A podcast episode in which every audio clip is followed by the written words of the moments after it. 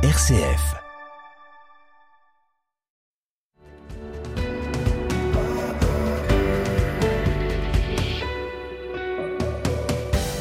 La non-violence est une véritable philosophie de l'action qui préconise de ne pas recourir à la violence pour résoudre les conflits. Attention, on ne parle pas ici de passivité. La non-violence repose sur un rapport de force et met en œuvre des moyens de pression de nature différente selon le contexte. Le MAN, Mouvement pour une alternative non violente, vous propose dans ce Parlons-en une série d'histoires de désaccords ou de tensions, des situations de vie qui ont su trouver une issue favorable grâce à une approche non violente. Bonjour Annabelle Maslin-Maheu. Bonjour. Annabelle, vous êtes coordinatrice de l'association Race Campagne qui a ouvert en mai 2022 le troisième lieu, un tiers-lieu éco-citoyen à Bourrachard, et vous êtes membre du MAN. Vous nous racontez aujourd'hui comment votre couple remplit son frigo. Oui, cette histoire-là, je défie quiconque euh, de dire que ça lui est jamais arrivé. L'autre est plein de bonnes intentions, mais vous êtes énervé quand même. Mon mari rentre des courses, les courses alimentaires familiales. Il est allé, il s'est levé tôt euh, ce matin euh, pour essayer de passer avant les foules parce que ni lui ni moi, on aime ça les courses. On avait fait la liste ensemble avec les idées des menus des enfants en fonction de l'inventaire des restes. On est tous d'accord à la maison pour faire euh, attention à nos dépenses, pour ne pas surconsommer, préparer nous-mêmes, éviter les emballages et préférer le verre au plastique. Bon, là, j'ai un peu planté le décor, mais on voit pas encore le conflit. Il y a besoin d'un petit retour en arrière parce que c'est une histoire qui se répète. Et donc, effectivement, c'est plusieurs fois qu'on a, qu'on a vécu ce, moment-là avant de trouver un terrain d'entente. Il revient, comme convenu, on, l'aide à, vider le, le, coffre et puis à remplir le frigo. Et en observant les achats, je commence à m'agacer, à voix haute. Mais pourquoi ce plat préparé? Et puis ces pommes de terre déjà, déjà coupées et ces biscuits suremballés Bon, euh, je me demande vraiment pourquoi il a fait tout ça. Et lui, il se met à souffler parce que il voit mon désaccord. Il rétorque que bah, je suis pas, je, si je suis pas contente, j'aurais pu aller les faire, hein, les courses. Et puis c'était pas la première fois en plus. C'est pas la première fois. Je suis jamais contente. bon, c'est vrai que euh, il apprécie pas la façon dont je le remercie d'être de s'être levé le matin. Et puis il sort fumer une cigarette en claquant la porte. Ça, ça nous arrivait un certain nombre de fois. Si je reviens à aujourd'hui, c'est euh, la, dernière fois que ça s'est produit, puisque l'idée c'était de faire mieux. Mon mari est de nouveau rentré des courses, on a de nouveau euh, euh, aidé euh, à décharger et à, rentrer, les aliments dans le frigo. J'ai observé, ça n'a pas empêché les mêmes, les mêmes petites questions, les, le même petit agacement, mais j'ai commencé plutôt intérieurement, parce que je me suis rappelé de ce qui s'était passé les fois précédentes. Mais comme c'est une histoire à répétition, je sais que mon non-verbal va vite me trahir. Donc j'ai respiré un bon coup et le plus sincèrement euh, du monde, je lui ai, je l'ai remercié. Donc euh, je l'ai remercié d'être allé faire euh, les courses.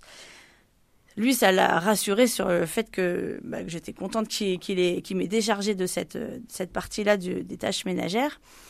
Bon, mais moi, ça m'a pas enlevé les petites voix là qui ont besoin de s'exprimer, de dire qu'elles sont pas d'accord. Donc euh, j'ai cherché une autre façon de, de faire. Je me suis un une peu... autre façon, un autre exutoire en fait, oui, pour sortir ce mécontentement. Oui, parce que bon, je savais très bien que sinon, bah, j'aurais juste attendu puis redit les mêmes questions à un autre moment. Ou, Pourquoi t'as acheté ça Ou que lui aurait vu ma tête un peu crispée, qui retient de dire, mais qui dit quand même finalement. Et, et qui souffle aussi. Ouais, voilà. Donc je me suis mis de côté euh, et puis je me suis mise à dessiner j'ai dessiné comme ça pour moi. Alors euh, j'ai dessiné euh, des épluchures de pommes de terre parce que j'aurais voulu plutôt le faire moi-même. J'ai dessiné des épluchures de sacs plastiques parce que j'en ai marre de tous ces, tous ces emballages, des épluchures de, de porte-monnaie pour les économies et puis, euh, et puis des épluchures de d'humeur, des épluchures d'un cœur, parce que ne pas résoudre nos, ne pas réguler nos conflits, à force, bah, ça abîme la relation. Et puis là, je, pardon de vous couper, mais ça veut dire que vous, quand même, vous vous mettez à l'écart, et puis vous faites quelque chose qui est relativement silencieux. Quand on dessine, généralement, on Oui, dessine. mais ça, ça, ça m'apaise, ça Oui. me met dans ma bulle, Mmh. et ça me permet de prendre du recul. Euh, et puis à, à ma grande surprise, là, mon mari, il arrive et puis il observe ce que je fais et il me demande de lui expliquer. Ça va me permettre de lui dire mon cheminement et puis sereinement, sans, sans jugement, de pouvoir échanger nos intentions respectives. Donc ça veut dire que vous lui expliquez pourquoi vous avez dessiné un sac mm. plastique qui s'épluche, une pomme de terre épluchée, un porte-monnaie épluché, et à chaque fois, ça vous permet de lui dire, bah là, ma déception, c'était ça. C'est ça. Je peux cibler les choses, mais sans que ce soit lui le, le responsable. Parce que finalement, les dilemmes qu'il a vécu au moment de faire les courses, on les vit tous. J'y serais allée faire les courses. Moi aussi, j'aurais, euh, comme il m'a expliqué ensuite, euh, comparé les prix et finalement décidé peut-être de prendre le truc emballé en plastique, mais qui était deux fois moins cher et que ça fait partie aussi de nos préoccupations. Ou alors, euh, il a pu m'expliquer que bah, le mercredi, on n'a jamais le temps de faire les courses, donc il a prié exceptionnellement un repas préparé pour le pas faire les courses. On n'a jamais le temps de faire à manger. Donc il a pris un, plat préparé à ce moment-là. Et puis il y a un, goûter euh, emballé. Effectivement, on n'est pas pour ça. On préfère les faire nous-mêmes. Mais euh, les enfants partent en compétition ce week-end. Ils ont besoin d'un truc pratique. Voilà, il a un peu expliqué sa démarche aussi.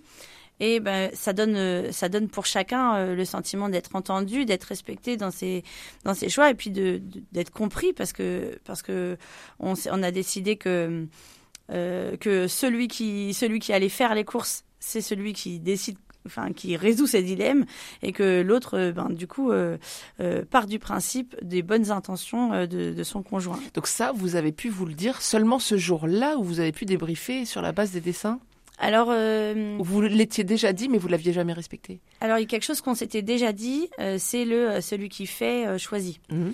Euh, euh, et, quelque chose qu'on s'était qu'on s'était pas dit que ça a permis de d'affirmer ou de réaffirmer, euh, c'était bon, je sais que ton intention est forcément positive. T'as pas fait ça pour polluer plus, pour dépenser plus et pour embêter toute la famille. Bon, ah oui, c'est vrai. Ça, c'est c'est peut-être important de, de, se le dire et puis de se le redire avant de s'embarquer dans une dispute. ce que donc ça, ça, vous donne finalement, euh, ça vous a donné des nouvelles bases pour les fois suivantes Oui. Euh, en, règles, en fait, il y a eu plusieurs fois, euh, mon mari, il a, il a réévoqué ces petits dessins. Ah oui, tes épluchures. Et ça nous a fait comme un, comme un, un moment complice qui, euh, qui va du coup être, euh, nous permettre d'être plus forts sur d'autres moments, de désenclencher plus rapidement un, autre, un autre conflit qui pourrait survenir. Et parce que même ces, ces, ces dessins, euh, dans un moment où j'étais plutôt à m'agacer, j'en étais même devenue fière. Alors on, on est complètement dans une autre condition. Mmh. Puis alors de voir que lui s'en soit saisi. pour nous permettre cet échange, c'est vraiment une, une expérience dont, dont on a souhaité tirer profit. Annabelle Maslin-Maheu, pour euh, finir cette euh, séquence et pour tous les couples qui nous écoutent et qui euh, font face à, cette, situation, qu'est-ce qu'on peut garder en tête comme bon réflexe à, tout de suite activer pour désamorcer ce type de situation?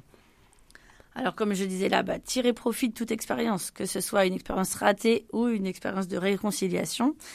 Euh, différer aussi un échange verbal. Si à un moment l'émotion de l'un de l'autre ou des deux nous empêche euh, de d'avoir le climat nécessaire à un bon échange de un échange respectueux d'opinions. Euh, donc de, de, de prendre un, peu de temps. Et dans ce temps-là, ben, on peut respirer. ça permet bah, de se détendre, mais ça oxygène aussi le cerveau et ça nous aide à mieux réfléchir. On peut aussi, euh, donc euh, comme je l'ai fait là, euh, expérimenter d'autres moyens d'expression. Mm. Même si ce jour-là, ma première idée en prenant le crayon, c'était pour moi, ça a donné lieu à une autre façon de, de, de communiquer et d'échanger nos points de vue. Et puis rechercher en premier lieu les points d'alliance. Les, les, faits positifs pour pouvoir ensuite observer nos divergences et chercher ensemble un compromis et redevenir complice. Voilà. Merci Annabelle Maslin-Maheu pour cette expérience qui parle, comme je l'ai dit, certainement à de nombreux couples.